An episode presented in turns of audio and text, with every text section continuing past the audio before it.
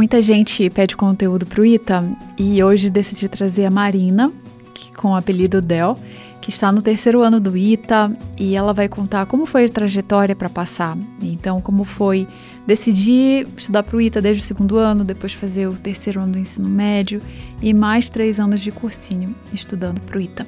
Ela conta como foi todo esse processo, os erros que ela teve, o que, que ela aprendeu e pegar a base, como foi pegar a base desde o ensino médio às vezes e ir melhorando em todas as matérias para finalmente ter um bom estudo, um bom processo e desenvolver calma na hora da prova.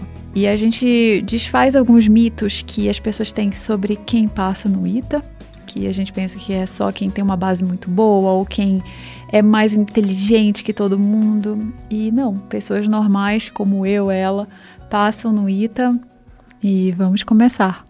Seja muito bem-vinda ao podcast. Obrigada. E vamos. Eu já ouvi alguns dos seus podcasts também. Né? Eu acho que eu já te conheci antes de você me conhecer, mas é um prazer estar aqui agora fazendo essa colaboração. Ah, obrigada, que bom. E, e, eu vi lá o seu Instagram cheio de dicas para o pessoal do ITA, tem dica também para o Enem. Então eu achei que casa muito bem com, com a ideia do podcast, trazer você aqui. Que bom que você aceitou. Quando eu falo da quantidade de prova que eu já fiz, me bate uma crise da meia-idade, que é a coisa assim. Ah, é? Como foi? Vamos começar. Como que você começou a estudar para o ITA? Como foi a sua história? Bom, eu descobri o ITA de fato pela internet mesmo, pelo site do ITA. Eu estava procurando sobre engenharia, que eu já tinha interesse nessa carreira, e acabei caindo no site do ITA, assim, Google. É, eu estava no interior, escola normal, assim, escola de cidade do interior, e não tinha nenhum conhecimento sobre isso, nenhum professor que comentou sobre isso, ou turma ITA especializada.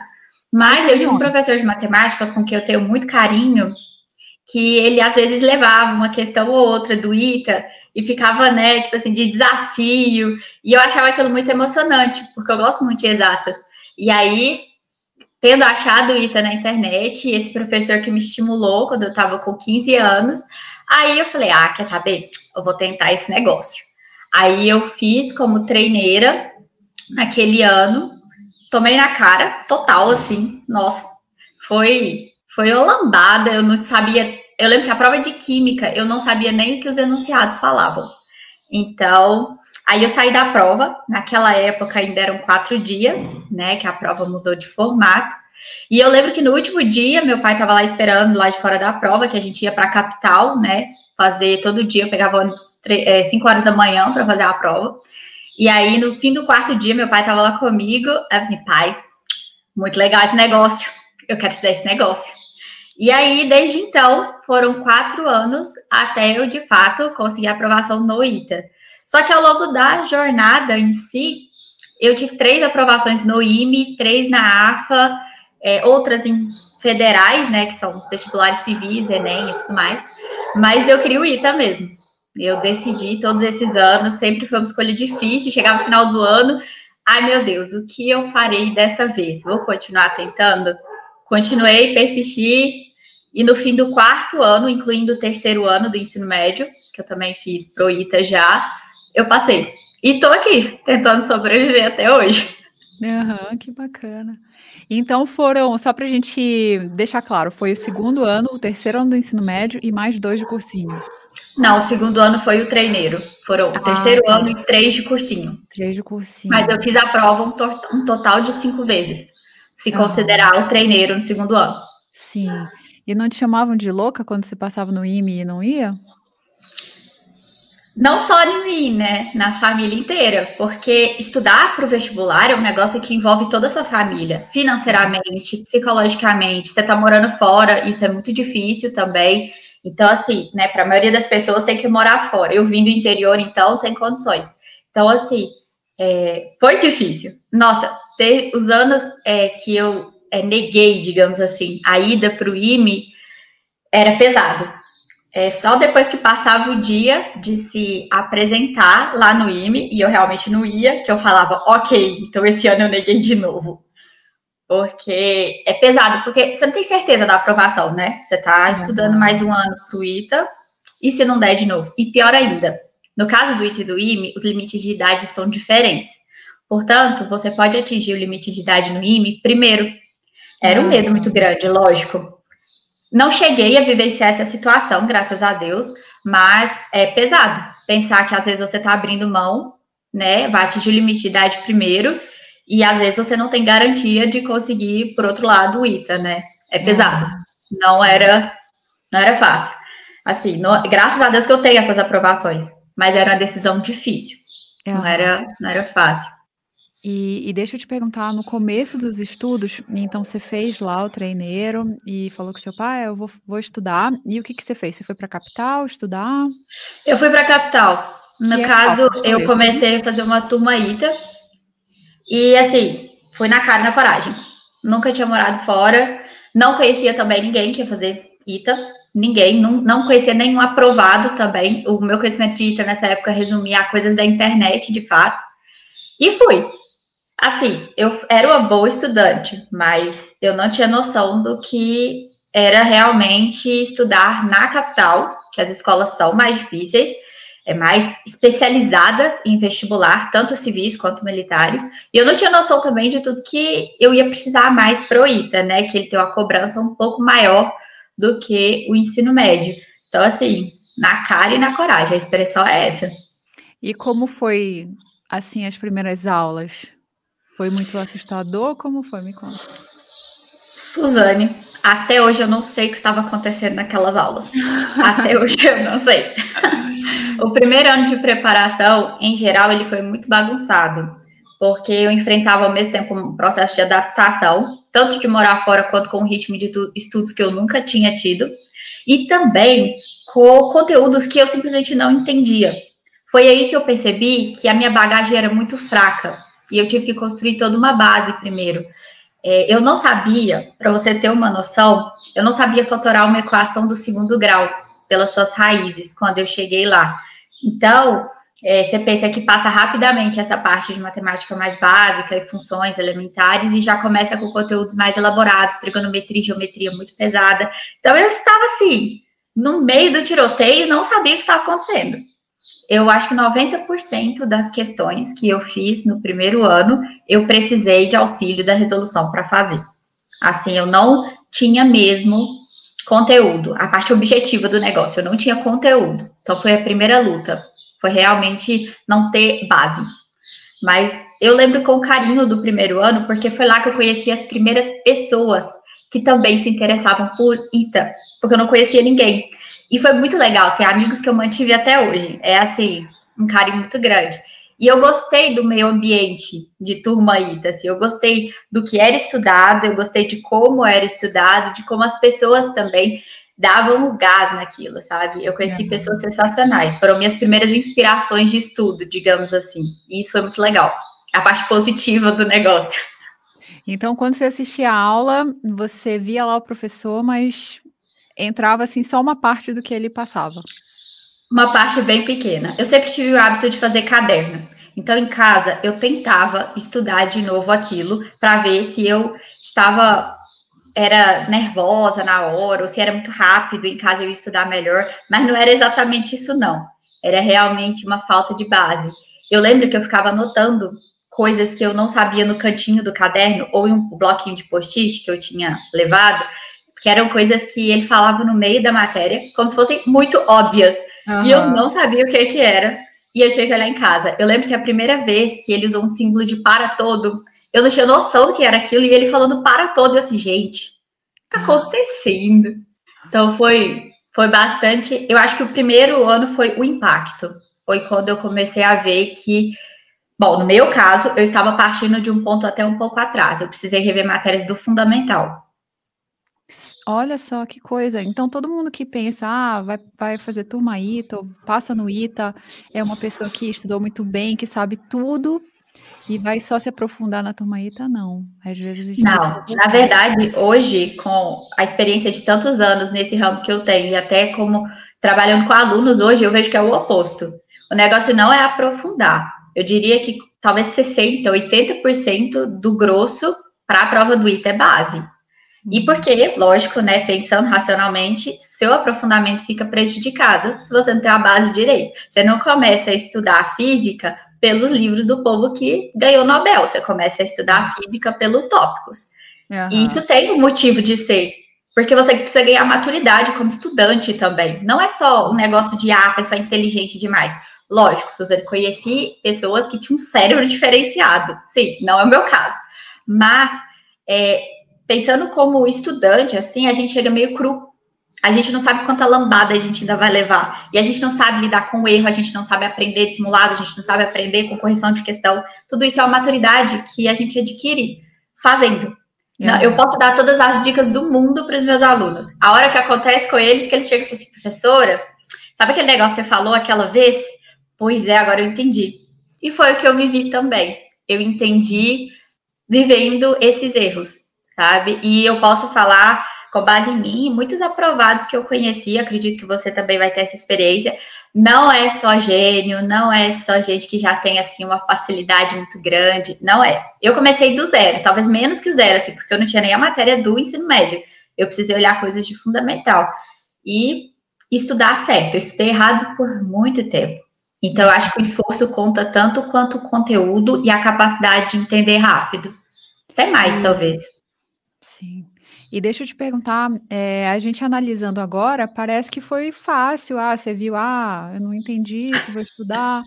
Mas assim, foi difícil emocionalmente? Teve momentos que você se comparou com os colegas ou pensou que não ia dar? Ah, constantemente, né? Esse é um dos erros principais, eu diria. E é um erro de maturidade de estudos. Porque o estudo de ninguém é igual de ninguém. Enquanto você está olhando o seu colega e pensando, ah, fulaninho já está naquele capítulo, fulaninho já fez aquela lista, e você fala, eu não fiz, aí o fulaninho não fez três outras listas que você já fez. Mas você nunca pensa isso. E é uma maturidade de estudos. Emocionalmente, foi muito pesado no começo, por essa sensação de, meu Deus, como eu estou atrás, como eu não consigo fazer. Eu estava numa turma que tinha eu e um medalhista de três medalhas de ouro da UBF, no terceiro ano. Então, assim, a diferença em física era gritante, gritante. Eu estava passando dificuldades em coisas como cinemática e ele já estava estudando relatividade. Então, era gritante. Mas, assim, eu lembro que eu tive o emocional muito abalado, mas ao mesmo tempo isso era uma catapulta para mim, não era uma âncora. Eu, eu queria melhorar, eu ficava nervosa, eu ficava brava que eu não estava mandando bem. E eu sabia também, essa maturidade eu tinha, que era comigo. Não era o colega que era melhor que estava me atrapalhando. Coitado, eu estava fazendo nada. Era eu que ainda não estava nesse patamar. Mas assim, a gente fala assim, mas é dolorido. Eu lembro claramente uma noite que eu estava deitada no chão da lavanderia, três horas da manhã, ligando para minha mãe. Então, assim, claramente, eu estava tipo assim, mãe, essa questão parece fácil, mas eu não estou sabendo fazer. Ou o problema é a questão, ou o problema sou eu. Atualmente, eu estou votando que sou eu. Então, foi mais difícil do que a gente conta hoje dando risada. É, exatamente. A gente só chorava, né? E... Nossa! e deixa eu te perguntar. Aí foi passando esse ano e você passou o ano tentando acompanhar o cursinho, tentando estudar em casa. Exato. E, Exato. E aí, como foi fim do ano, começo do ano seguinte? O que, que aconteceu? Eu acho que eu não fiquei triste com a reprovação daquele ano porque eu não esperava de fato que fosse dar, né? Assim, claramente não estava acontecendo. Mas doeu ver os colegas passando e aquilo faz a gente se sentir um pouco pior. Eu sofri ali meus 15 minutos, mas logo eu decidi que eu ia tentar de novo. Eu tinha passado em federais, né? Eu tive várias aprovações federais, em federais, e eu senti assim que a minha família ficou um pouco receosa de abrir mão disso, porque você sabe que o ITA é meio desconhecido da maioria dos estudantes e muitos pais ficam com medo de fazer essa aposta e ficam com medo pelo filho também. Eu sei que meus pais não estavam pensando que eu não conseguiria, eles estavam com medo era de eu sofrer mesmo e não alcançar esse sonho. Então eu matriculei na federal, mas assim, eu matriculei de manhã, eu tranquei de tarde.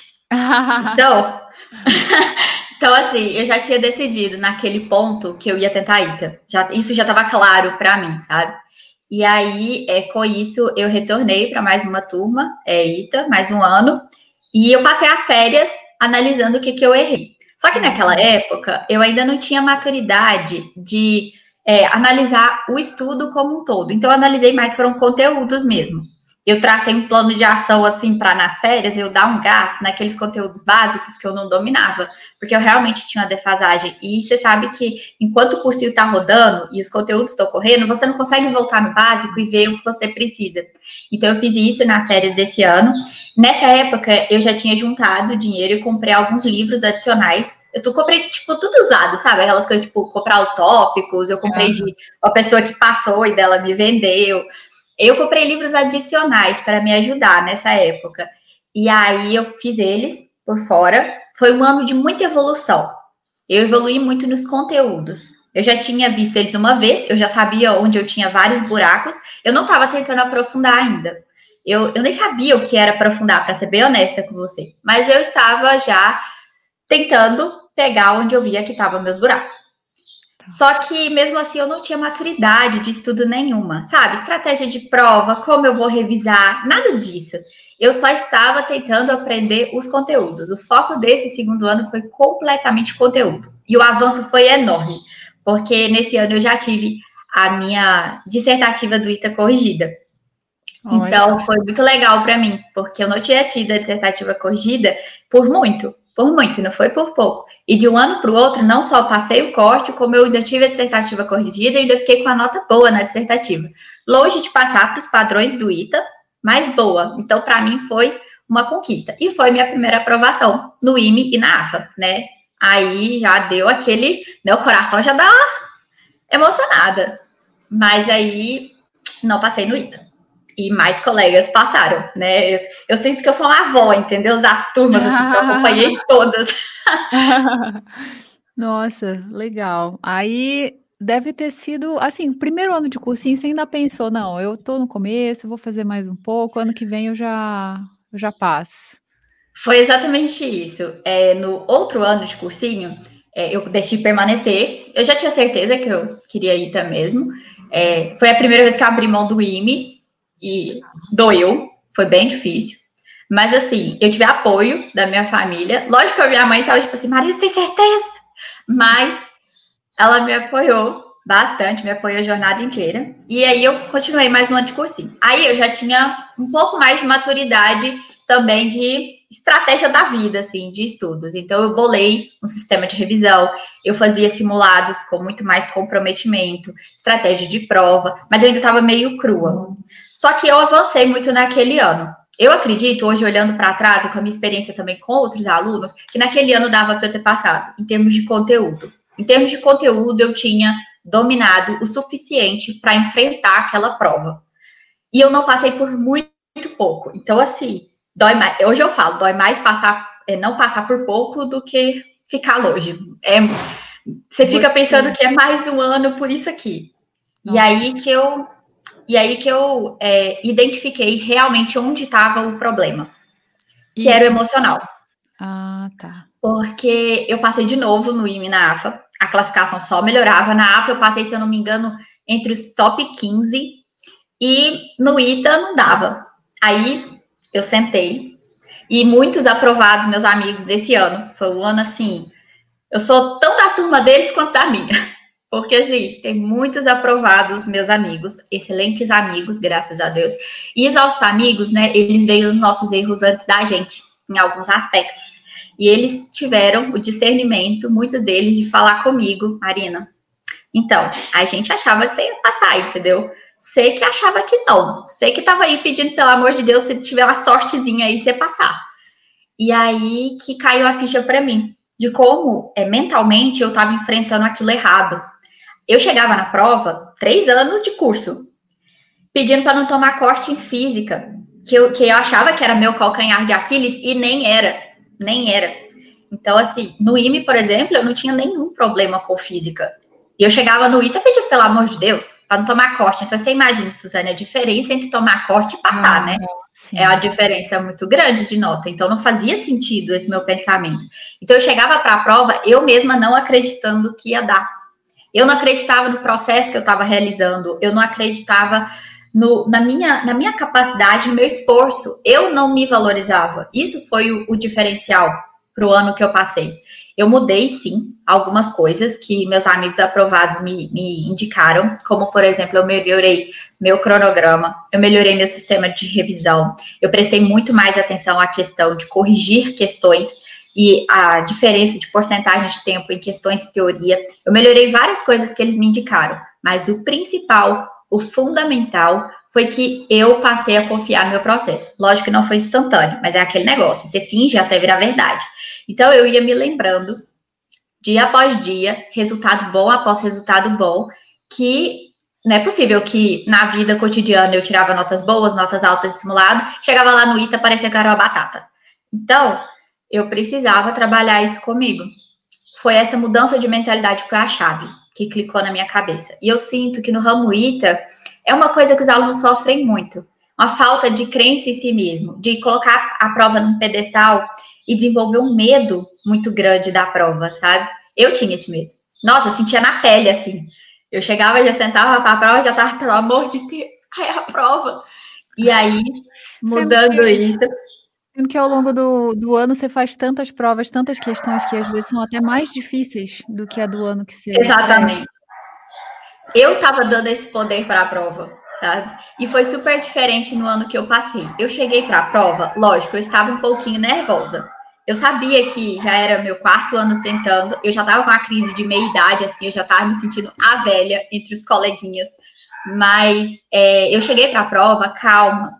Eu até achei a prova divertida, não fácil, mas divertida. Eu gostei do desafio, eu gostei de estar lá tentando. Eu tirei um segundo para analisar uma determinada questão e falar: caramba, que questão bonita. Então, assim, é, a diferença de como eu cheguei para a prova foi só mental. Não foi exatamente de conteúdo. Lógico que a gente constrói mais com mais um ano, mas o grosso de conteúdo já estava pronto. Foram detalhes que foram lapidados, estratégias que foram melhoradas. Mas o que mudou foi eu chegar para a prova calma, tranquila e confiante do meu processo, sabe? Eu fui firme, dei o meu melhor e eu colhi os frutos. É essa linha linear aí. Então, eu acho que a principal mudança, se eu tivesse uma recomendação para dar para alguém que está tentando ITA, o IME, esses concursos, é para confiar em si mesmo e não dar tanto valor à prova, não dar esse poder para ela de te rebaixar, sabe? Ela não está no pedestal. E se você ainda não está no nível de passar, como eu não estive por muitos anos, então construa para estar. Mas depois que está no nível, não chega lá e destrói o negócio, igual eu fiz porque a falta de confiança ela é muito perigosa. Você não consegue dar o seu 100% lá na hora. Não consegue. Sim. E, e, deixa eu te perguntar, como foi, como foram as provas que você fez ao longo desses anos? Então, você pegou, assim, 20, 30 anos de provas, Itaime, como foi? Ó, oh, de prova do ITA mesmo, eu acho que o máximo que eu já fiz foi 15 anos. Nunca fiz 30 anos. Acho que o máximo foi 15. E mesmo assim, eu acho que eu fiz isso na época em que eu não tinha muita maturidade de estudo e, e fiz é, no desespero mesmo. Final do ano, tá perto da prova, agora é época de prova antiga. Você vê até os outros colegas que frequentam outros cursinhos fazendo isso, então é uma pressão para ser aquele momento de prova antiga. Mas eu não acho que eu fiz com qualidade. Uma coisa que hoje eu indico para os meus alunos, que é um erro absurdo, é que eu colocava a prova antiga todo dia. Aí nunca tinha o dia de corrigir, nunca tinha o dia de descansar. O cérebro satura também, né? O cérebro não aguenta essa bateria de prova e provas difíceis. Então, eu cometi muitos erros nesse aspecto. À medida que eu fui amadurecendo e melhorando meus estudos, eu fiz menos anos. No ano que eu passei mesmo, eu fiz só cinco anos de prova antiga. Mas levando em consideração que eu já tinha feito essas provas por muitos e muitos e muitos anos. Então, tinha prova lá que eu já sabia até a ordem das questões. Aí eu precisei compensar, por exemplo, com simulados. Eu lembro que a, a gente é, a gente compensava, eu e o amigo que eu estudava, química com a Olimpíada Americana de Química, que ajudava uhum. muito na parte de inorgânica e de fisicoquímica. Então eu fiz esses complementos, porque eu já estava há tanto tempo naquilo que as provas antigas eram um pouco decoradas. É por isso. Sim. Mas eu acho que para quem não está há tanto tempo, é importante fazer um pouco mais de anos de prova antiga do que eu fiz no ano que eu passei. Não acho que é um exagero de 20, 30, acho que nem dá para fazer isso no prazo. Mas é um pouco mais de 5 pode ser legal, porque é o primeiro contato da pessoa com a prova. E querendo ou não, tem que fazer prova antiga para você ficar ali craque no seu negócio. Você não vai ganhar um campeonato de futebol se você ficar jogando vôlei, né? É. Então, tem que fazer prova do ITA. E o processo foi o mesmo com IME e AFA. Chegava perto das provas, um período antes, eu fazia alguns anos de prova. Nunca cheguei a fazer 15 de nenhum dos dois, mas eu fazia uns anos de prova. AFA eu acho que eu fazia cinco anos também, mas IME eu fiz mais um pouco. Aí depois eu, eu lembro que eu parei de dedicar tanto para o IME, por dois motivos. O primeiro, que eu já tinha negado, eu lembro que eu tinha negado duas vezes, então eu falei para mim, não faz sentido. Eu vou dedicar para o ITA, é o que eu quero mesmo. Se eu passar no IME de novo, eu não vou ir de novo, porque eu já fiz essa decisão, tomei essa decisão, né? Nem, nem, nem fazia sentido. E eu ainda estava na idade. Então, naquele ano que eu passei no ITA, eu não fiz nenhuma prova antiga do IME. Mas foi só esse ano. Nos outros anos eu já tinha feito também. Tá. De repente você não fazia tantas provas porque você fazia muitas questões do, do curso.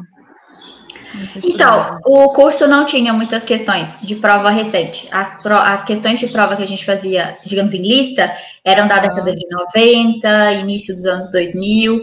Então, eu acho que foi por mim mesmo que eu fiz tantas provas no início da preparação que aquilo ficou um pouco decorado. Imagine, eu comecei a me preparar em 2015. Então, eu fiz provas desde 2000. Então, elas já estavam na minha cabeça, sabe? Aí depois, ao longo dos anos, eu fui fazendo menos. Aí eu fiz desde 2010, aí depois eu fiz desde 2012, entendeu? Então, elas acabaram bem decoradas. Entendi. E, e quando você olha para trás para sua preparação, nesse último ano você se preparou menos para o IME. Se desde o começo você tivesse preparado menos para o IME, mais para o ITA, ou desde o começo não, mas no segundo ano, você acha que teria feito alguma diferença focar mais no ITA? Eu acredito que no meu caso, não. Eu estudava para o IME apenas com essas provas antigas. A minha preparação era focada no ITA, era o que a turma ITA oferecia. Então, é, eu não acho que eu perdi muito tempo de estudo com isso. E no meu caso, foi muito importante ter essas aprovações no IME. Eu acho que foi parte importante da minha jornada, porque para o emocional foi muito importante, sabe? É, ter essas outras aprovações ajuda um pouco na sua confiança e faz com que você se sinta capaz. E como o ITA e o IME têm níveis de certa forma parecidos, eu me apoiava em ter passado no IME para persistir tentando o ITA, ao invés de pensar que não seria para mim ou eu não conseguiria, porque eu sei que muitas pessoas se sentem assim quando escutam sobre a prova do ITA. Eu não gosto desse pensamento e eu sempre busco quebrar esse paradigma, mas eu poderia ter caído nessa mesma ideia se eu não tivesse talvez conseguido alguns resultados. Seria desmotivante, né? Porque eu estava dando muito duro, de formas erradas, mas eu estava dando muito duro e os resultados eles acalmavam um pouco a ansiedade de não estar tá conseguindo meu sonho. Então eu acho que foi importante. Tá. E como era o seu dia a dia de estudos assim? Você ia para aula de manhã, estudava de tarde? Sempre fui para aula de tarde. Inclusive eu gosto mais. Fico triste que na faculdade hoje em dia é de manhã. Mas eu estudava de manhã e um pouco de noite. Mas assim, no início, é, preciso deixar claro que a rotina era muito bagunçada. Na verdade, não existia rotina, não era dormindo pouco, comendo mal, fazendo menos exercício ainda, tudo ruim. É, não tinha cronograma de estudos, aí é um erro que eu acho que era assim, muito. É, nossa, eu não tinha cronograma, eu estudava o que eu gostava, ou o que parecia mais urgente na hora. Então, uhum. assim, o início não tinha uma rotina muito bacana. Depois eu fui ganhando gordura no negócio, e aí eu fiz um cronograma bacana. Eu acordava sempre no mesmo horário, que eu acho que é um negócio bacana pro, pro cérebro entender que vai estudar, e depois que eu virei professora, acabei aprendendo sobre isso, os estudos falam isso mesmo. Dormia uma quantidade boa de horas, nesse negócio de estudar zumbi não funciona, mas eu não sabia que eu estava estudando zumbi naquela época. Hoje eu sei, hoje eu lembro para trás, eu acho que eu não sei nem se a galera que conversava comigo achava que eu estava acordada de tanto sono que eu tinha. Vivia à base de café. Hoje em dia eu nem tomo café. Então, assim, é, foi uma mudança de vida clássicos de começo. É, eu lembro que eu parei de tomar café quando eu comecei a achar que meus dentes estavam ficando amarelos, para você ter noção do nível que chegou. Então, erros bem assim. Depois eu ganhei gordura e fiz uma rotina boa. Eu tinha descanso na semana. Agora você, agora você vai ficar chocado. Agora é o momento do choque. Eu passei três anos sem tirar descanso. Tipo assim, um dia na semana e eu não tirava descanso nas férias. Teve uma férias no meio do ano que eram 15 dias, né? 15, 20 uhum. dias ali, que eu fiz 47 redações. Erro total, assim. Erro total. Foi o absurdo. E eu fiz achando que estava arrasando, que estava super treinando. Mentira. Eu não tinha feedback, não sabia se as redações estavam certas, estavam erradas. Depois, quando fiz a prova do ITA, descobri que não estava certo. Então, assim, não foi escolha boa de rotina. Mudei tudo isso depois. E uma coisa que eu recomendo muito hoje em dia, que para mim é essencial, foi que eu incluí atividade física. Você deve saber que todo aluno que você fala isso, a pessoa fala, nossa, mas Marina, eu não tenho tempo. É. Eu não tinha tempo também. Só que o resultado era tão benéfico que fazia mais sentido tirar aquelas duas horas, né, e fazer o exercício, porque o seu rendimento melhora muito. Você passa a fazer em quatro horas o que antes você fazia em oito, dez, porque você estava cansado, saturado, além das próprias toxinas, né, que o corpo vai acumulando. E passei a fazer muito esporte. Foi muito esporte, foi assim, do zero para quatro esportes diferentes, todo dia da semana. Eu fazia ciclismo, eu fazia musculação, eu fazia cross e eu fazia fit dance. Que bacana. Todo dia então tinha? Todo coisa? dia tinha. E nos fins de semana eu dei muita sorte nesse ano. Eu morei com duas garotas que viraram amigas do coração, assim, já tá todo mundo encaminhado agora, graças a Deus. E elas também gostavam muito de bicicleta. Então, a gente saía pela cidade de noite, quando estava sem carro, tipo umas 11 horas da noite, meia-noite, e descobria outros bairros. Uma vez a gente invadiu uma fazenda sem querer, e aí veio, tipo, o capataz, assim, o, vigia, pedir pra gente sair, que era propriedade privada, e a gente não sabia, tava andando, foi uns 10 quilômetros. Quando a gente viu, já tava dentro de uma fazenda. Foram companhias essenciais para aquele ano, porque elas topavam a mesma ideia que eu. Assim, deu certo. E é legal que você não pensava, não passava o dia inteiro pensando na prova, o dia inteiro se preparando para a prova. Você ia lá pedalar e ver o mundo. Sim, é? isso foi muito importante nesse ano que eu passei. Fazer outras coisas. Eu, eu percebi só naquele ano que passar no ITA não era toda a minha vida. Era um sonho, e era um sonho que quem tinha que alcançar era eu, por mais que eu tivesse outros apoios, tava, era comigo. Mas eu também tirei um tempo para descansar, sair com meus amigos, visitei mais a casa dos meus pais que eu acho que é um erro muito grande de quem mora fora. A gente acha que não tem tempo nem de pegar ali um feriadinho prolongado e voar para casa. Então, eu fiz isso mais, foi essencial também. E como você disse, eu parei de pensar tanto na prova. Era um pouco inconsciente, mas foi uma consequência dessa mudança de mentalidade que eu mencionei. Eu tirei o poder que a prova tinha sobre mim. E eu passei a enxergar ela como uma meta, não como um, um chefão, sabe? Isso tirou o medo que eu tinha. Aí eu conseguia curtir esses momentos de verdade. Isso que descansava, porque você deve saber que se a gente tá estressado com a prova, não tira isso da mentalidade, vai fazer algo legal, às vezes a gente nem aproveita o que a gente está fazendo. Exatamente. Nossa, muito bacana. Isso aí. E, e, é o erro, assim, de todo mundo mesmo. Só quer estudar, estudar, estudar e não tem exercício, não tem descanso, só acha que é, é tudo ou nada. Se não passar, a vida vai acabar. Ai, meu Deus.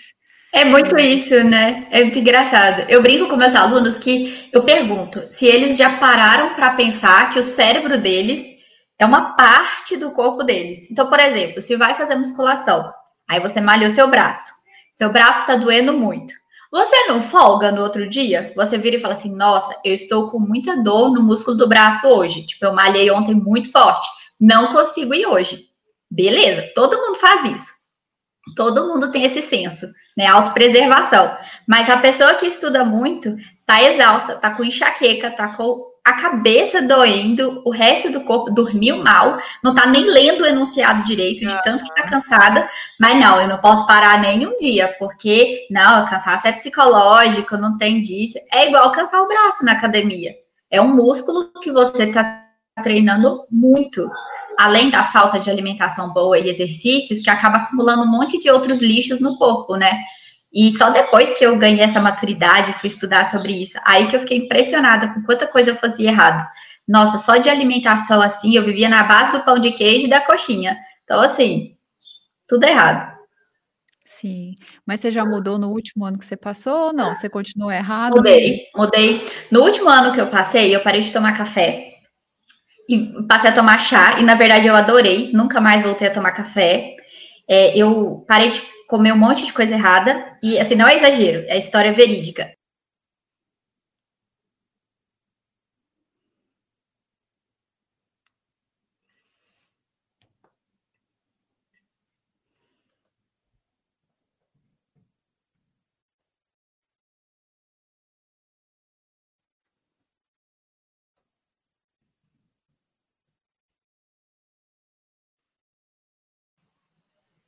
Pronto, acho que caiu. Eu acho que caiu também. Mas eu parei na parte do. Do café. que eu cortei, né? Eu cortei o café para você tomar chá. Acabei gostando, nunca mais voltei. E eu cortei muitas coisas erradas da alimentação, além de também um ritmo melhor, comer nos mesmos horários, almoçar com qualidade. E minhas amigas com que eu morava, elas eram um pouquinho mais erradas na comida, não muito, mas um pouquinho mais. Eu fiquei tão é, concentrada em manter meu corpo saudável, porque realmente eu fazia muito errado, que às vezes elas pediam comida fora, vamos supor, um hambúrguer ou uma pizza. Se eu comesse, eu passava mal. De tanto que eu fiquei desacostumada com essas coisas. É refrigerante, eu não tomo até hoje. Na verdade, uma vez eu tomei Coca-Cola ano passado. Aí eu passei mal também. Então, assim, algumas coisas foram hábitos que eu me desfiz, que eu acho que foram até bons, na verdade. Hoje eu não sou rígida desse jeito, não. Todo mundo quiser pode me chamar para um hambúrguer, para uma pizza, beleza? Mas, mas eu mantenho uma saúde melhor em relação a isso. A gente não pode estar tá morrendo, né, para passar no vestibular. Não adianta você aprovar no ITA e daí você tá no hospital porque tá anêmica, né? Então, assim. Sim. E deixa eu te perguntar, é, quando você olha para trás e hoje no ITA, você acha que valeu a pena, então, quatro anos? Essa é a pergunta de um milhão de reais, né? Os estudantes adoram me perguntar isso. Acho que todo mundo pensa, caramba, quatro anos. E eu acho que valeu a pena. Eu não tenho absolutamente nenhum arrependimento. Eu tenho certeza que é lá que eu queria estar. Não é porque é perfeito. E hoje que eu tô lá dentro, eu acho muito mais difícil sair do que entrar. Mas é, eu tô bem satisfeita. É satisfeita de dois jeitos satisfeita por ter entrado e satisfeita, né, de estar lá na instituição, e também um outro lado que é satisfeita comigo mesmo, por ter persistido, vencido esses obstáculos e construído, é, construído o que eu precisava para passar. Foi uma jornada que é só minha, ninguém vai conseguir tirar isso de mim. Por mais que eu tenha tido todo esse apoio que eu tive e conhecido pessoas maravilhosas ao longo do caminho, no fim, era eu comigo mesma. Eu era minha inimiga nesse negócio. Hoje eu tenho certeza total que quem estava me atrapalhando era eu. Então, é, ter vencido tudo isso me deu uma, uma perspectiva de vida um pouco diferente, sabe?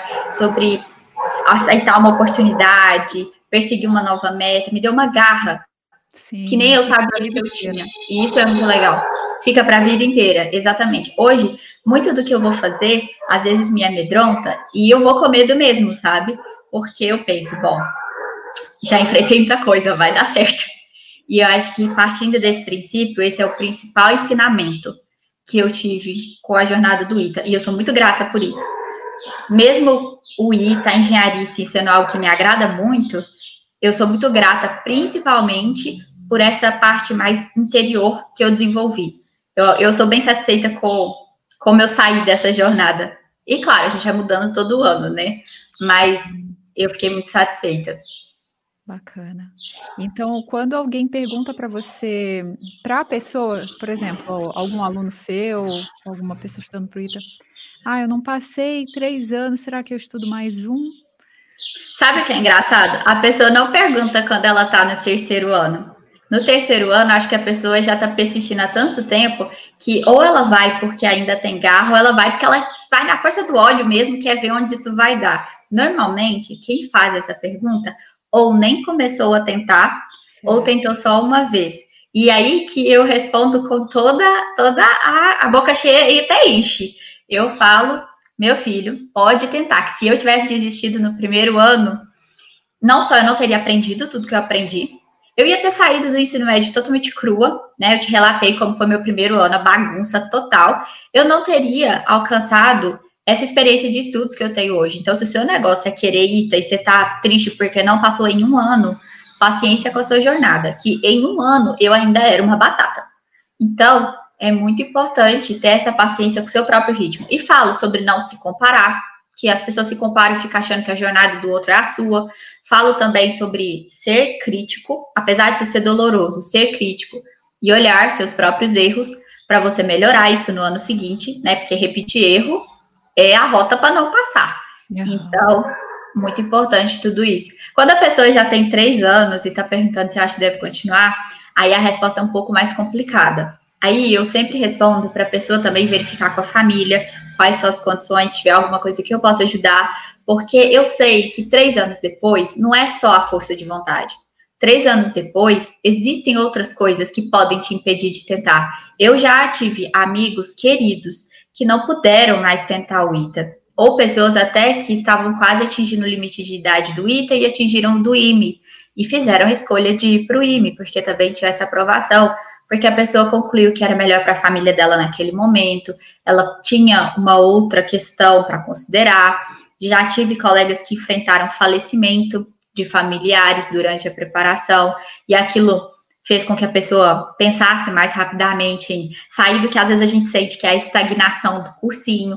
Então, se a pessoa já vem com mais anos nas costas, a resposta não é tão simples, não é só não desiste agora. É realmente um acolhimento diferente, porque eu sei o que é estar tá lá esses anos todos. Eu sei que não é só você querer, não tá faltando, não é vontade. Se você já tentou três anos, vontade tem. Às vezes você precisa de orientação, às vezes você precisa de acolhimento, às vezes a sua família não pode bancar mais, aí tem que pensar em outras possibilidades. Eu já tive colegas que foram para outras faculdades durante um período de tempo e depois voltaram e tentaram ITA de novo. Então as histórias são muito variadas. Eu acho que é preciso ter essa maturidade. Você vai concordar comigo, quando você está começando esse ITA, não é emocionante? Dá um gás assim que você tá, meu Deus, o ITA, as questões são todas diferentes. Eu gostava muito das questões, apesar de não conseguir fazê-las. E depois, no final, eu já estava mais anos, não era tão bonito assim. Eu olhava aquela questão, ah, essa questão de novo. Então, assim, é diferente a sensação. Eu gosto de, de ser bem responsável nas respostas, porque eu acho que é um pouco, digamos assim, superficial só falar para a pessoa continuar tentando, sabe? Ela não teve a mesma jornada que eu. Pode ser que para a família dela, para a realidade dela, para os objetivos de vida dela, não bata. E a gente também não pode endeusar o ITA, eu acho, assim, minha opinião pessoal, principalmente para quem já está muito tempo estudando, e, e às vezes a pessoa fica assim, ah, mas se eu não passar, vai ser um fracasso minha vida inteira. Não, também não é por aí. Não vai. Porque você leva tudo isso que você falou, por exemplo, todo esse aprendizado interno, a maturidade, o aprendizado de como estudar, do que você aprendeu para outra faculdade. Então é, é importante. Isso é uma coisa que eu assino embaixo. Muito importante, muito importante. E eu acho que as pessoas às vezes acham que o vestibular é uma trajetória de um ano. E eu não sei de onde é, isso foi tirado, sabe? Eu não sei qual é que quem deu essa orientação. A gente não tem isso na cabeça da gente. É, muitas pessoas saem do ensino médio e pensam assim: ah, agora é o meu ano de vestibular. Mas se você parar para pensar, não é. Ninguém deu essa orientação. Tem pessoas que saem direto do terceiro ano, tem pessoas que estudam ano, estudam mais, tem pessoas que fazem uma carreira, dez anos depois vão estudar outra coisa. Então, entrar na faculdade não é um negócio de fim de ensino médio. Eu tento muito quebrar isso. Entrar na faculdade é um negócio para a sua vida. Se você quiser e tudo mais, é perseguir uma meta igual qualquer outra. Aí as pessoas perseguem metas de trabalho de 3, 5 anos. Ai, quero crescer na empresa. Mas não persegue vestibular. 3, 5 anos. Nunca entendo, sabe? E eu acho que você tem toda a razão. A pessoa que eu sou hoje, independente de ter passado no ITA, não é passar que me fez a pessoa que eu sou hoje, é ter estudado tudo que eu estudei. Se eu tivesse ido para outro lugar porque eu não passei, eu levaria tudo isso comigo. Isso mudaria a pessoa que eu ia ser, a estudante que eu ia ser nesse outro lugar. Então, eu acho muito importante ter essa maturidade, sabe? A bagagem que se leva é sua. Ninguém tira de você, nem a reprovação, muito menos a reprovação. Sim, sim. Não, porque eu, eu converso às vezes com várias pessoas que não passaram e também estão felizes em outros lugares. Exatamente. Então, gente... Eu tenho uma história engraçadíssima de uma amiga do peito, que ela tentou, se eu não me engano, dois ou três anos. Aí várias coisas aconteceram na família dela. Ela não passou, mas ela também quis parar de tentar. Pelo Enem, ela passou em medicina numa federal. E foi. E agora ela está satisfeitíssima com o curso e grata que ela foi, que Deus encaminhou, porque ela não sabia, mas ela queria era medicina. Está Olha. felicíssima com o curso. E ficou estudando um tempão algo extremamente de exatas. Olha que engraçado. Uhum, exatamente. Quando eu passei medicina na USP, também tinha um menino lá que passou também medicina na USP e ele veio conversar comigo. Eu estou pensando em desistir de medicina porque eu queria fazer ITA também, eu não passei. Eu, meu Deus, fica aqui, não vai, fica aqui mais um tempo. E no fim do ano você achar, não, não é para mim, aí você volta para o ITA. Ele tinha, acho que, 19 E são bem diferentes, né? Medicina para engenharia são cursos muito uhum. diferentes. Às vezes a gente. É, isso é uma coisa que a gente sofre muita pressão. Veja, eu comecei a estudar para o ITA com 16 anos. Então uhum. eu não sabia direito, com certeza, que eu queria engenharia. Hoje eu sei. Mas naquela época eu não tinha certeza, eu só tinha um leve gosto por exatas. Poderia ser que ao longo desse percurso eu descobrisse que meu gosto por exatas não é exatamente engenharia, que engenharia não é fácil. Tô cansada de ter cálculo. Só que hoje eu sei que eu gosto desse negócio. Agora, a pessoa que quer medicina, às vezes ela descobre justamente nessa jornada que ela não gosta tanto assim de exatas. Que ela gosta de fazer conta do supermercado.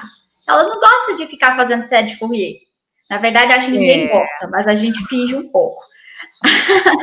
Mas assim, é importante ter essa honestidade, sabe? É, não é um fracasso, não é uma vergonha e não é, é nenhuma espécie de erro ou de perda de tempo você mudar de ideia. Às vezes aconteceu alguma coisa na sua vida que te permitiu ter uma nova experiência e você descobriu que seu negócio é outra coisa. O negócio é ser feliz, o negócio é você buscar algo que realmente te motiva todo dia. Não é fazer o ITA por pressão ou desafio do vestibular. Isso é legal também mas isso não te sustenta se você precisar de mais anos e não te sustenta durante todos os anos de ITA, sabe?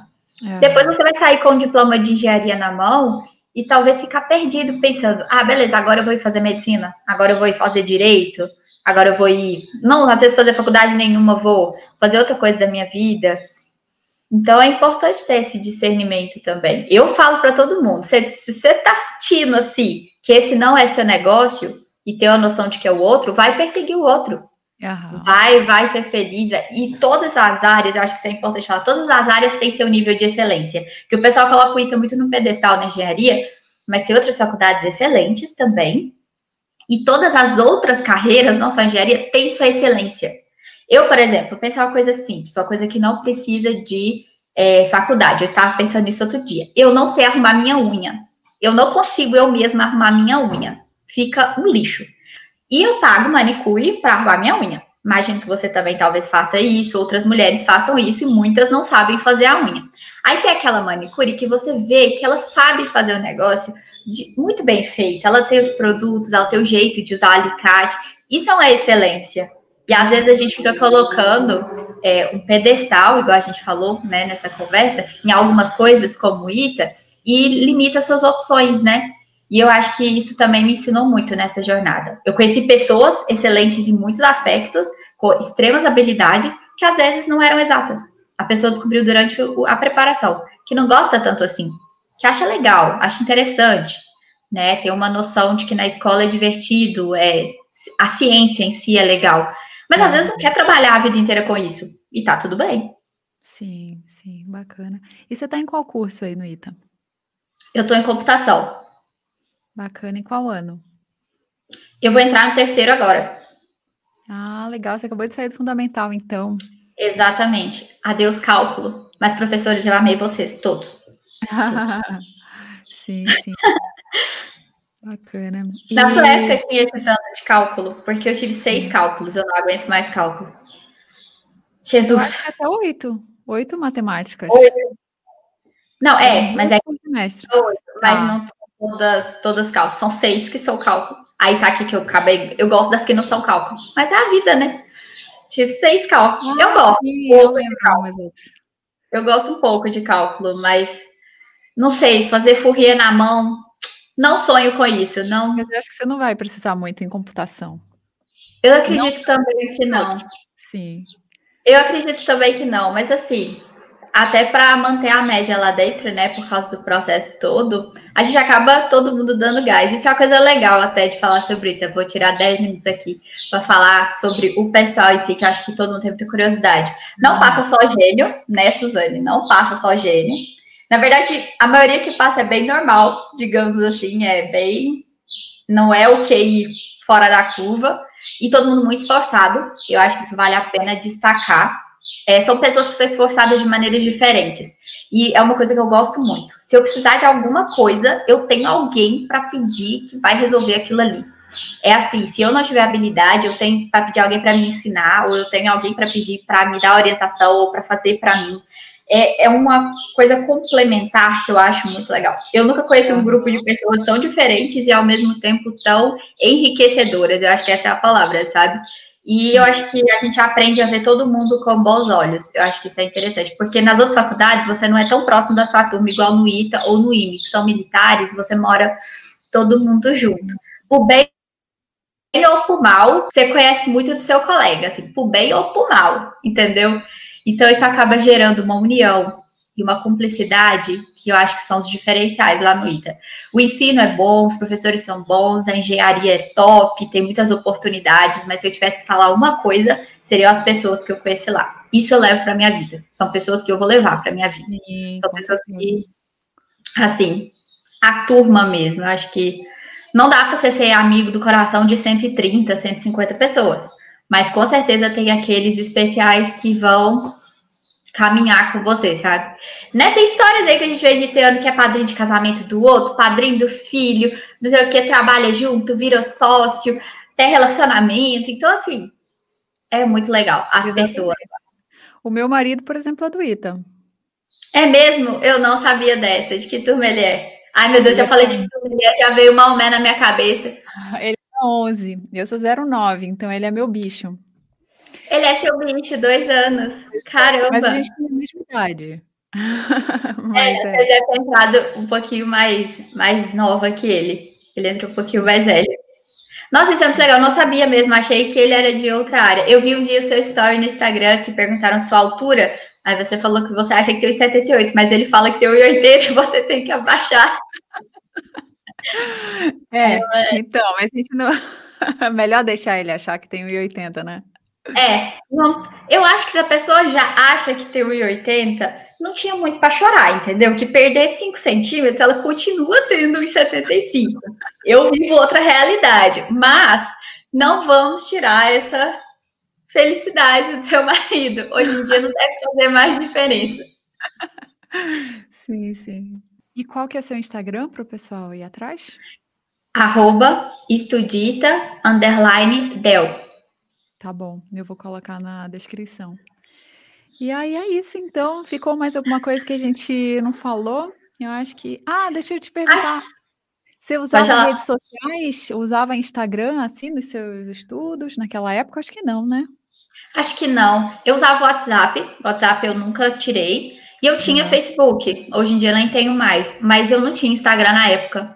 Então, acaba que eu não usava. Mas assim, eu nunca fiz nenhuma loucura de, de desligar, desinstalar. Eu, eu tinha celular mais para falar com a minha família, porque eu estava morando fora e muito uhum. nova, mas eu nunca, nunca não usei muito. Eu não era pessoa assim viciada em redes sociais, isso não me atrapalhava. Hoje eu sinto que é um problema muito mais frequente que os alunos me perguntam do que era na época que eu estudei. Eu não via muitas pessoas tendo essa essa discussão naquela época, seis, sete anos atrás, de celular, sabe? Todo mundo tinha o uhum. seu e tava ali e não parecia tão sério. Pode ser que era um pouco da bolha da turma ITA, não sei, mas não parecia tão sério igual parece hoje.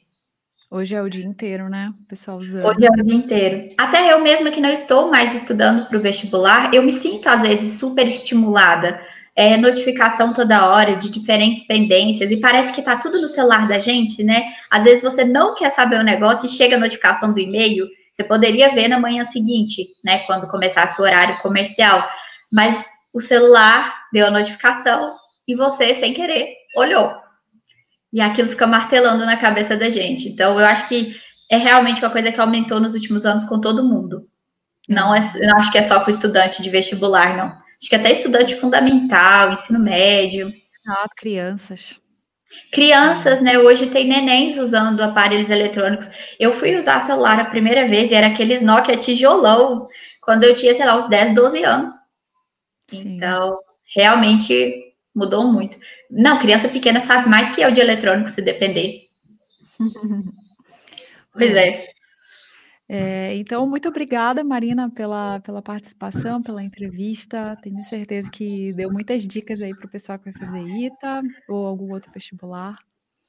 Ah, muito obrigada pelo convite, inclusive. Foi um prazer né, colaborar com essa, com essa matéria sobre o ITA, digamos assim. E quem quiser falar comigo também, fique à vontade. Pareço brava, gente, eu sou super de boa.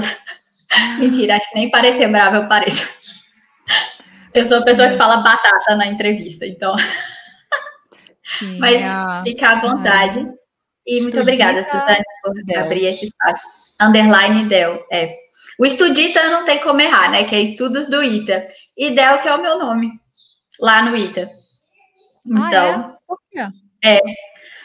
É uma longa história. Igual eu falei, eu fiquei muitos anos no cursinho, e daí é, o pessoal acabou levando apelidos de cursinhos antigos. E teve um dos anos de cursinho que às vezes o pessoal falava sobre delta, que era coisa matemática, e dos circuitos, que eu gostava muito. Sempre gostei de elétrica, eletrônica, etc.